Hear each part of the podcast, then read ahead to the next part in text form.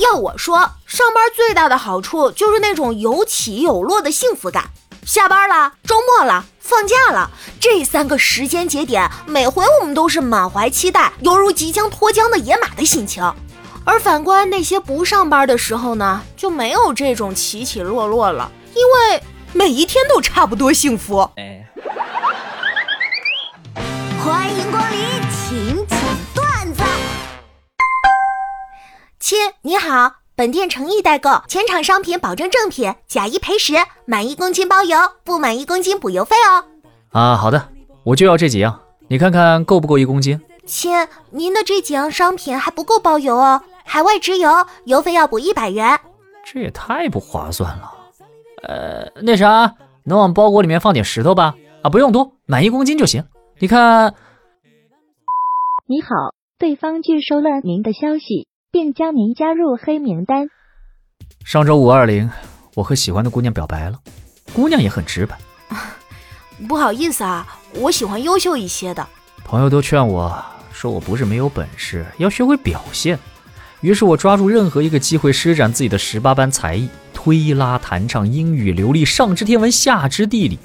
于是我再次和她表白心意。我觉得吧，你值得更好的。每天吃减肥餐太辛苦了。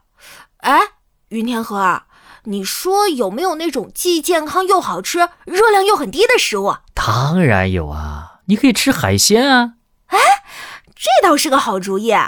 不过海鲜顿顿吃到饱，那也太贵了吧？这得是啥家庭啊？哎，所以啊，朋友们，其实让人肥胖的不是食物。而是贫穷啊！哎，调儿，我有个问题啊，为什么有些艺人，尤其是偶像艺人，一出现争议话题，粉丝就开始呼吁大家多关注偶像的作品呢？可能因为跟他们的作品一比，人品的问题就显得没那么严重了吧？调儿，你说为什么无神论现在即使是在年轻人群体？都很难推广呢。哎，说起现在年轻人的信仰啊，其实是很复杂的。简洁的话，我给你举个例子吧。左眼跳的时候，别人跟你说左眼跳财，你会觉得哇，好开心，好开心啊，我要一夜暴富了。然而你右眼跳的时候，有人跟你说右眼跳灾，你百分之百会说去他妈的封建迷信。奇怪的知识增加了。Hello，欢迎来到有点意思的新板块。今天给科普个冷知识，那就是鲁迅练过柔道啊！对，你没有听错，就是写出过无数金句的那位文坛大亨。具体什么段我也不知道，但确实是在日本的时候正式修行过，而且是最早修行柔道的国人之一。也就是说，我不光文不及鲁迅，可能还打不过他。还有还有，闰土刺茶这个故事里面的茶也是鲁迅编的。